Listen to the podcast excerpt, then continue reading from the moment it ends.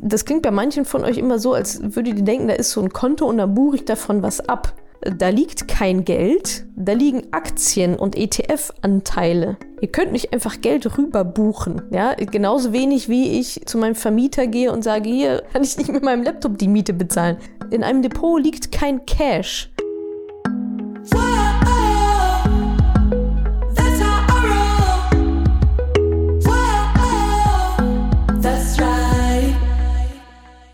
Hallo ihr Podcast-Pennies, hier ist Gesa. Im Money Call November haben wir etwas ganz Besonderes für euch. Antworten von Natascha rund um die Frage, wo fange ich an, wenn ich als Einsteigerin in ETFs investieren will? Und darüber reden wir ganz konkret. Wie du als Anfängerin mit ETFs loslegst, was es beim Investieren zu beachten gibt, ob es sich lohnt, in ETFs zu investieren, wenn du das Geld in den nächsten Jahren brauchst, weil du zum Beispiel eine größere Reise geplant hast, welche Kriterien du bei der ETF-Auswahl anwenden kannst und wie das mit den ETFs läuft, wenn du in Rente willst. Lass uns keine Zeit verlieren. Los geht's. Viel Vergnügen beim Anhören. Hallo, hier ist Claudia. Ich bin jetzt ganz neu auf deiner Seite und eigentlich interessiert mich, wie man in die ETFs einsteigt. Das würde ich nämlich gerne mal tun. Vielleicht kannst du dazu auch noch mal einen Anfänger-Podcast machen, es sei denn, du hast den schon.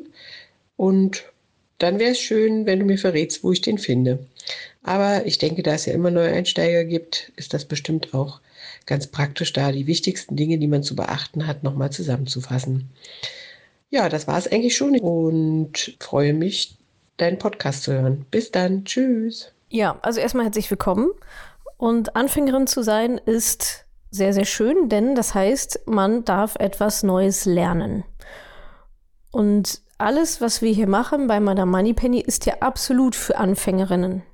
Jeder Blogartikel, jeder Podcast, jedes YouTube-Video richtet sich an Anfängerinnen. Wir schmeißen euch ja nicht mit ähm, irgendwelchen Zertifikaten und Derivaten und äh, Hebelprodukten zu, sondern ETFs sind genau für Otto-Normalverbraucherinnen, Privatanlegerinnen gedacht, die eben mit relativ wenig Zeitaufwand, relativ wenig ja, Aufwand ganz generell langfristig ein Vermögen aufbauen wollen. Mit wenig Zeit und mit wenig Kosten, breit diversifiziert, Vermögen aufbauen, einmal aufsetzen, läuft durch die nächsten x Jahre und wir können alle unser Leben wieder weiterleben und im Idealfall noch mehr Geld verdienen. so. Und deswegen ist alles, was du hier findest, für Anfängerinnen geeignet. Und wenn du sagst, ich möchte jetzt mein Geld wirklich anlegen. Ja, das, da ist ETFs aber nicht der erste Schritt. Also ETF-Auswahl ist bei mir in meinem acht Wochen Coaching-Programm ist das Woche sechs. Und der Kauf ist Woche sieben. Modul sieben von sieben. Und nicht eins von sieben. Das heißt, es geht nicht darum, ich möchte mit ETFs, ich bin Anfängerin und möchte mit ETFs anfangen, sondern ich bin Anfängerin im Spiel des Vermögensaufbaus und dazu gehört ja noch ein bisschen mehr als ein ETF auszusuchen. Das versuche ich euch ja seit Jahren in eure Köpfchen einzuhämmern. und zwar erzähle ich jetzt nochmal kurz die sieben Schritte, die jede von euch gehen muss, egal wie, was, wo. Ähm, das ist erstmal die Bestandsaufnahme, Status Quo, Bestandsaufnahme, das ist bei uns diese sieben Schritte Pyramide, habt ihr vielleicht auch schon mal gesehen. Status quo Bestandsaufnahme. Wo stehe ich eigentlich? Habe ich Schulden? Ja, nein. Wie hoch sind die? In welche Richtung zeigt das Fähnchen? Hoch oder runter?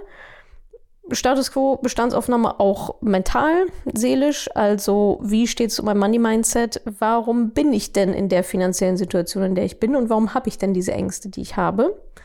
Und was kann ich dafür tun, um da zukünftig besser aufgestellt zu sein. Das machen wir da alles komplett mit euch. Ihr bekommt ein komplettes Mindset-Training, Mindset-Coaching im Mentoring jetzt meine ich. Also wenn ihr es selber macht, dann natürlich nicht, logisch.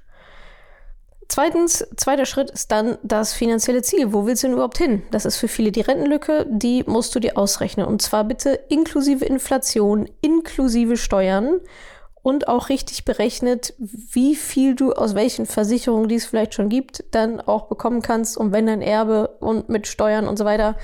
Also es ist ein recht komplexes Thema, die wirklich ganz genau auszurechnen. Machen wir auch alles im Mentoring, da haben wir ein extra Rechentool dafür, braucht ihr nur eure Zahlen reinschmeißen und es kommt am Ende rausgeputzelt. So oder so musst du halt wissen, Was ist denn mein Ziel? Wo will ich denn finanziell hin? Wie viel Geld brauche ich denn an Tag X, wenn ich in Rente gehe? Wie fett muss meine Gans sein, damit ich von den Eiern leben kann? Das ist ja immer so unser Gleichnis. Dabei ist die Gans deine Investition, dein, ja, jetzt in deinem Sprech-ETF sozusagen. Ja, also wie fett ist das? Wie viel liegt da drin? Und die Eier ist dann eben das, was du dir da jährlich oder monatlich oder wie auch immer du das machen möchtest, davon abnimmst. Ohne natürlich die Gans zu töten, sondern nur den Überschuss. Den verkonsumieren wir nur idealerweise. So, dann sind wir bei Schritt, Schritt drei, deine Strategie. Das ist dann der Weg zu deinem Ziel. Du hast jetzt also, weißt jetzt, wo du stehst, weißt, wo du hin willst. Jetzt ja die Frage, wie komme ich dahin? Das passiert dann im dritten Schritt, den eine Strategie auszuarbeiten. Auch da gibt es eine ganz bestimmte, die wir im Mentoring natürlich verfolgen. Dann Schritt vier, super, super wichtig, meist, also alle die anderen drei Schritte werden auch meist vergessen, aber äh, Risiko umso schlimmer, wenn man es vergisst. Wie viel Risiko willst du eingehen? Wie viel Risiko musst du eingehen, auch um dein Ziel zu erreichen? Äh, wie viel Risiko kannst du eingehen, auch mental? Und das kann man auch sehr genau bestimmen, wie hoch deine Risikobereitschaft ist. Auch am liebsten, so wie wir es auch machen, anhand eines psychologischen Profils. Und daraus ergibt sich dann schon Schritt 5, nämlich der Plan. Da kommt dann mit dem, was du bisher gemacht hast, Status quo, Ziel, Strategie, Risiko, putzelt am Ende dann ganz automatisch ein Plan heraus nach unserer Schablone, die du bei uns bekommst. Und das ja, ist dann eben das, was du tun musst, um an dein Ziel zu kommen. Das heißt, ganz konkret, nach welcher Portfoliostruktur investierst du, um dein Risiko abzubilden und um dein Ziel zu erreichen. Und dann Schritt 6. Schritt 6, da geht es dann an die Produkte. Welche Produkte bringen dich denn überhaupt an dein Ziel? Und was sind eigentlich die Auswahlkriterien dieser Produkte, zum Beispiel von ETFs? Da gibt es ja eine Handvoll Sachen, auf die man achten sollte. Auch in einer gewissen Hierarchie, in einer gewissen Reihenfolge. Manche Kriterien sind wichtiger als andere. Und äh, genau, da schaust du dann eben genau, welche Kriterien das sind. Also die bekommst du von uns. Ähm, und suchst dir dann eben deine Produkte aus. Und dann Schritt 7 von 7, da sind wir ganz oben in der Pyramide. Da geht es dann um den Kauf. Also Sparplan einrichten, Eimeranlage machen, das alles umzusetzen, wofür du denn die letzten sechs Wochen gearbeitet hast im Mentoring oder auch nebenher, äh, wenn du es nicht im Mentoring machen willst. Aber Schritt 7 ist dann, dann erst der Kauf. Und da kommt dann alles so zusammen. Und dann hast du wirklich eine extrem schöne, solide, langfristige Vermögensplanung gemacht und fühlt sich definitiv nicht mehr als Anfängerin. Ja, am Anfang bist du natürlich Anfängerin, das ist auch gut so. Und schau da einfach, dass du einen Schritt nach dem anderen gehst. Wie gesagt, wenn du dabei Unterstützung gerne hättest, wenn du es einmal richtig machen willst, dann komm gerne zu uns ins Mentoring. Ansonsten kannst du dich sicherlich irgendwie auch alleine da entlanghangeln. Ist dann zeitaufwendiger und fehleranfälliger. Aber so die sieben Schritte, das sind so die. Finde ich übrigens auch auf der Mentoring-Seite meiner moneypenny.de slash mentoring. Da seht ihr die Pyramide, das ist die Struktur, die jeder einfach durch, ach so einfach in Anführungsstrichen, die jeder durchlaufen muss, meiner Meinung nach. Also ich habe mir diese Struktur ausgedacht und so machen wir das dann natürlich auch im Mentoring. Genau. Hallo liebe Natascha, ich wollte dich fragen, ob du in einem deiner nächsten Podcasts nochmal auf das Thema ETFs eingehen kannst. Und zwar konkret darauf, nehmen wir mal an, ich investiere 200 Euro pro Monat, also konkret darauf, wie das eigentlich mit dem Traden funktioniert. Nehmen wir mal an, um auf mein Beispiel zurückzukommen, ich investiere 200 Euro. Macht es da Sinn, das monatlich zu investieren oder eher vierteljährlich, weil man sich die Gebühren spart? Und kauft man bei der Summe lieber nur einen ETF, zum Beispiel den MSCI World oder doch mehrere? Und dann was ich noch wichtiger finde, wie funktioniert das eigentlich, wenn ich irgendwann in 20, 25 Jahren mir das Ganze ausbezahlen lasse? Das ist mir irgendwie überhaupt nicht so richtig klar. Kann ich dann einfach einzelne Summen von diesem Depotkonto überweisen auf mein Girokonto oder auch die gesamte Summe auf einmal? Also dieses Endziel, wie funktioniert das eigentlich mit dem Ausbezahlen am Ende? Vielleicht ist das auch irgendwie eine doofe Frage, aber es ist mir einfach nicht so richtig klar. Vielleicht geht es anderen auch so. Danke. Also mehrere Sachen. Wie funktioniert es mit dem Traden? Wir traden nicht.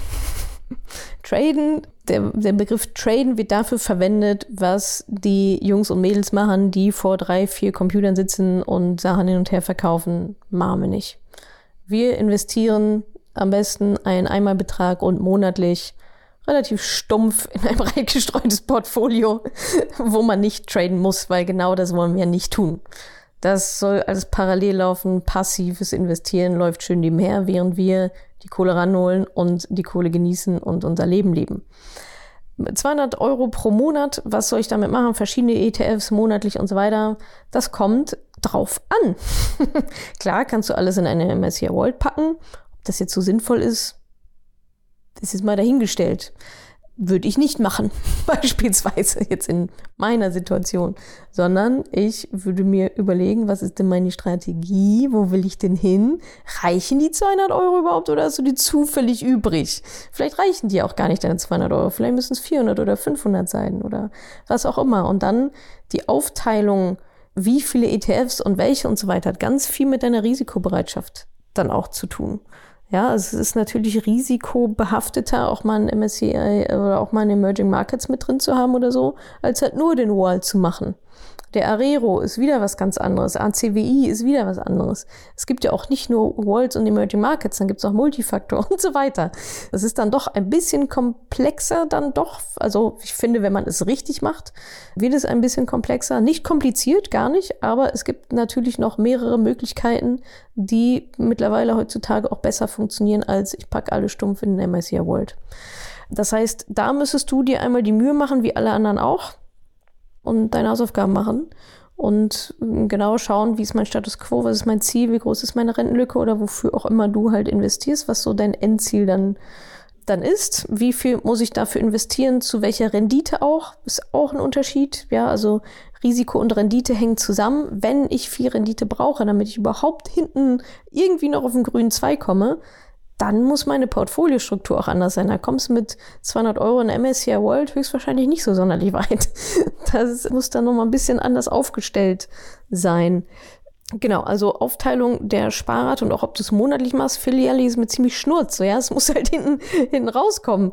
Vielleicht muss es auch, keine Ahnung, zwei wöchentlich investieren. I don't know. So, aber monatlich ist schon mal ein guter Rhythmus definitiv vierteljährlich und auch Gebühren. Das kostet heute alles keine Gebühren mehr. Das ist vollkommen zu vernachlässigen, äh, was vor ein, zwei Jahren auch noch anders war. Also so viel wie möglich, so schnell wie möglich rein, lautet die Devise. Aber natürlich nach eurer Schablone, die ihr euch aufgebaut habt. Am liebsten natürlich nach meiner Schablone, weil die funktioniert. Die könnt ihr dann ausmalen mit euren bunten Farben. Genau. Und zu deiner anderen Frage, wie ist es dann eigentlich, wenn ich dann in Rente gehe oder die Kohle brauche? Das klingt bei manchen von euch immer so, als würdet ihr denken, da ist so ein Konto und da buche ich davon was ab. Da liegt kein Geld, da liegen Aktien und ETF-Anteile. Ihr könnt nicht einfach Geld rüber buchen. Ja, genauso wenig wie ich zu meinem Vermieter gehe und sage, hier, also Cash habe ich gerade nicht, aber ich kann dir hier meinen Laptop anbieten. kann ich nicht mit meinem Laptop die Miete bezahlen. Dann musst du mir den erstmal abkaufen oder ich muss ihn vorher verkaufen, um Cash zu haben und dann kann ich ihm das Cash geben. In einem Depot liegt kein Cash. Da liegen Werte, da liegen eure Aktien, eure ETF-Anteile liegen da drin. Und was ihr dann damit macht, ist, ihr müsst die verkaufen. Ich muss den Laptop erst verkaufen bei eBay, Kleinanzeigen oder sonst wo, damit ich Cash auf dem Konto habe, womit ich dann meine Miete bezahlen kann oder meine Lebensmittel. So müsst ihr euch das vorstellen. Da liegt kein Geld. Da liegt etwas, was ein Geldwert hat, der zufällig auch angezeigt wird in real time. Das ist ein Luxus von Aktien, dass ihr das sehen könnt, wie viel eure Sachen wert sind, anders als zum Beispiel bei Immobilien. Ja, oder eben bei einem Laptop, wo du sagst, ja, okay, der eine zahlt mir einen Hunderter mehr, der andere weniger. Es ist bei Aktien festgelegt. Der Preis ist für alle gleich.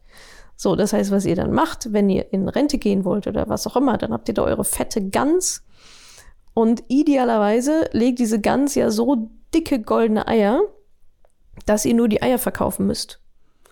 Also, dass ihr nur so viel ETFs verkaufen müsst, dass ihr meinetwegen nach Steuern 50.000 Cash auf dem Konto habt pro Jahr oder wie viel auch immer ihr dann braucht. Habt ihr vorher alles ganz genau ausgerechnet und Steuerinflation selbstverfreilich korrektement mit eingerechnet. Zwinker, zwinker. Habt ihr natürlich nicht. Die 99 Prozent von euch nicht. Nicht korrekt. Leider. Aber das machen wir auch gerne mit euch. Ist bei uns Kapitel, also Modul Nummer zwei. Genau, da geht es um Ziel und Rentenlücke und so weiter im Mentoring. Das heißt, was du dann eben genau machst, ist genau das. Ja, also du verkaufst dann Anteile, diese ETF-Geschichten, Aktien, was auch immer du da Schönes drin liegen hast, verkaufst es, bekommst, also verkaufst es an der Börse. Ja, das heißt, du musst denjenigen nicht kennen, nicht bei eBay Kleinanzeigen nicht kennen, der das kauft, sondern du verkaufst einfach an der Börse, an dem Marktplatz dafür, bekommst dann dafür so viel Cash, wie es halt gerade wert ist. Das landet auf deinem Konto, dann wird es natürlich irgendwann auch noch versteuert und so weiter. Und mit dem Geld kannst du dann machen, was du willst. Erst dann, dann ist es auf deinem Konto, dann kannst du es verleben, ausgeben, deine Miete damit bezahlen, Essen kaufen, ins Kino gehen, Urlaub fahren, was auch immer. Aber das ist genau die Mechanik dahinter. So, ich hoffe, das ist jetzt klar geworden. Die Frage kommt relativ häufig. Ich beantworte sie nicht jedes Mal, aber immer mal wieder, weil es ja auch ein wichtiges Thema einfach ist, was natürlich auch abstrakt ist, wegen vielleicht auch noch mal ein bisschen erklärungsbedürftiger. Aber so funktioniert das Ganze und ja, aber erstmal bis dahin kommen. Ja, also ist ja dann jetzt noch bei vielen von euch ein paar Jahrzehnte weit weg. Äh, wer weiß, was dann so äh, aktuell ist und wie das alles so läuft. Vielleicht gibt es dann auch, hoffe ich zumindest, schöne, ja, sozusagen Endsparprodukte von Brokern dann auch, die angeboten werden, wo ich darüber gar nicht so große Sorgen machen müsst, sondern wo das alles dann automatisch läuft. Die Mechanik wird immer die gleiche sein. Ihr müsst verkaufen, um halt Cash auf eurem Konto zu haben. Wie genau das dann technisch abläuft, kann man sich dann anschauen, wenn es soweit ist. Mir ist jetzt erstmal wichtig, dass ihr überhaupt an diesen Punkt hinkommt, dass es am Ende dann auch wirklich reicht. Welche Knöpfe man dann wo drückt, gucken wir uns dann gerne in 30 Jahren nochmal an. Die Hausaufgaben, die ihr jetzt machen müsst, ist, das alles in die Wege zu leiten, auszurechnen, euch zu überlegen, Strategie aufzustellen und dann eben investieren und zwar so viel und mit so viel Risiko, dass es dann am Ende auch wirklich reicht, weil sonst braucht ihr euch die Frage gar nicht stellen. Wie komme ich da jetzt wieder großartig ran? Weil ansonsten ist das dann leider gar nicht so relevant und das wollen wir vermeiden.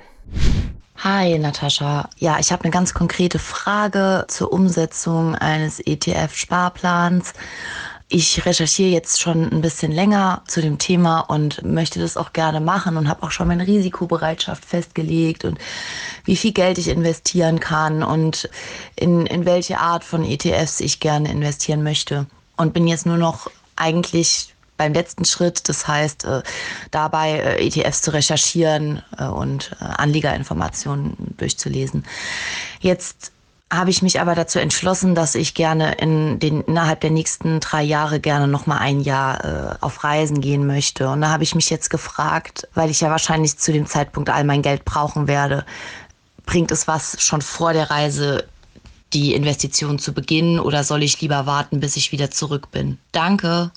Ja, sehr coole Frage. Das ist ein Thema, was viel interessiert, viele beschäftigt. Ich bekomme die Frage so oder in anderer Abwandlung des Öfteren gestellt.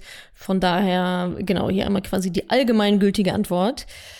Wenn du dieses Geld in den nächsten Jahren brauchst, bei dir waren es, glaube ich, zwei bis drei Jahre, dann würde ich das definitiv nicht investieren. Denn was kann passieren, haben wir alle gesehen. Du sagst, cool, ja, jetzt buche ich mir irgendwie mein Weltreiseticket und auf einmal sind dann diese ETFs oder Aktien oder Bitcoin oder was auch immer ihr euch dann klammert, ist das leider alles nicht so rosig geworden, wie ihr euch das vielleicht mal vorgestellt hattet. Und dann ja, fließen Tränen und die Reise ist dahin und alles ist Kacke und die Börse ist schuld und so weiter. Und wir wollen ja ein entspanntes, finanzielles Leben führen, in dem das alles automatisch läuft, in dem wir uns um nichts Sorgen machen müssen. Und wenn die Börse schwankt, dann finden wir das richtig cool, weil dann können wir nochmal günstig nachkaufen. Das ist so das Setting, in dem wir uns eigentlich befinden wollen. Und wenn du sagst, du sparst auf diese Reise, dann ist das ein Sparziel. Und mit dem Geld würde ich nichts anderes machen, als das ähm, wegzulegen aufs Tagesgeldkonto, vielleicht noch Ähm, irgendwo äh, Festgeld könnte ich mir da auch noch vorstellen, ähm, wenn du sagst, gut, ich lege jetzt mal irgendwie, keine Ahnung, ein paar tausend Euro als Batzen zur Seite für sechs Monate, dann kriegst du da nur so ein paar Eumelzinsen noch drauf. Das wäre noch so das Einzige, aber ansonsten, ich würde es definitiv nicht investieren. Und daran angeschlossen war, ja, soll ich dann noch warten mit den Investitionen? Gibt es eine Möglichkeit, gibt es irgendein Szenario, in dem du beides machen kannst?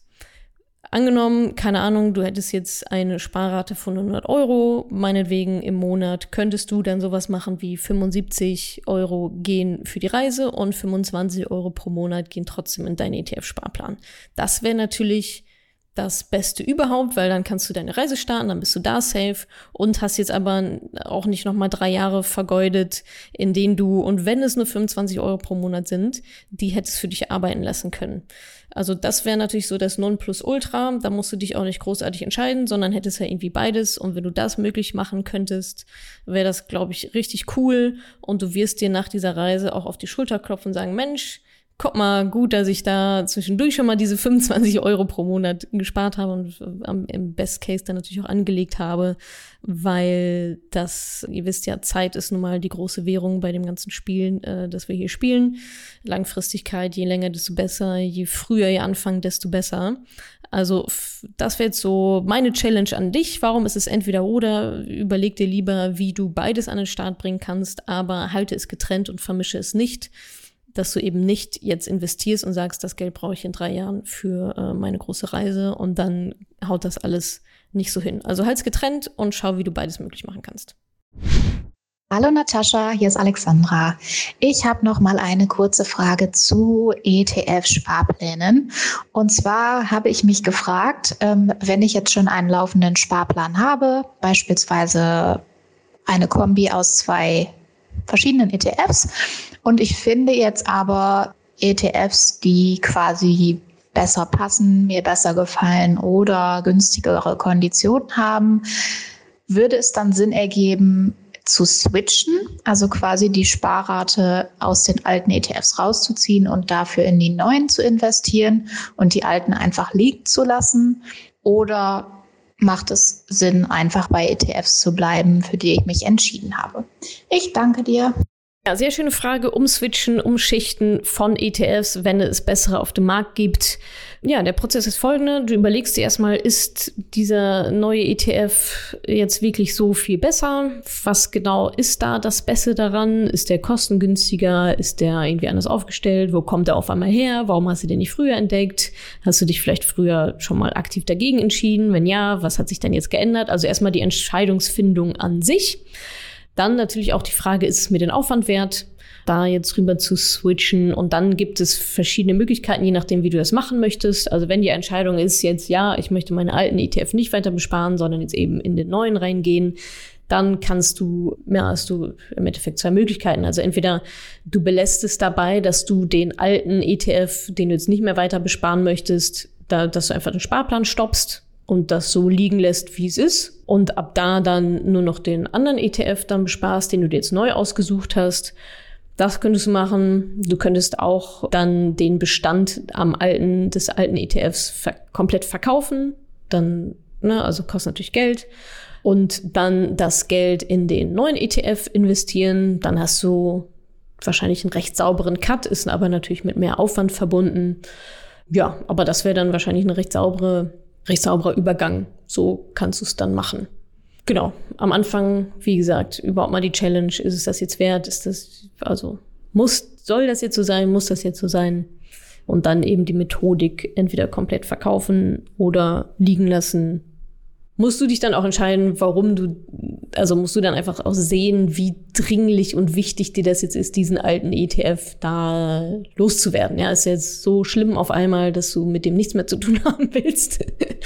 dann verkauf ihn oder wenn du sagst, naja, kann jetzt, ist in Ordnung, kann jetzt hier noch die nächsten 30 Jahre weiter mit rumliegen, dann machst halt das ja, musst du dir dann quasi selber überlegen, was jetzt die ausschlaggebenden Kriterien sind. Aber grundsätzlich kann man das schon so machen. Wichtig, fällt mir jetzt gerade ein, wichtig ist natürlich, dass du nichts an der Asset Allocation veränderst und an deiner Portfoliostruktur, die du dir hoffentlich sehr gut überlegt hast am Anfang, dass sie auch wirklich immer noch deine Risikobereitschaft abbildet, dass du deine Portfoliostruktur hast mit den ETFs, die es denn dann sein sollen, die deine Risikobereitschaft perfekt abbilden.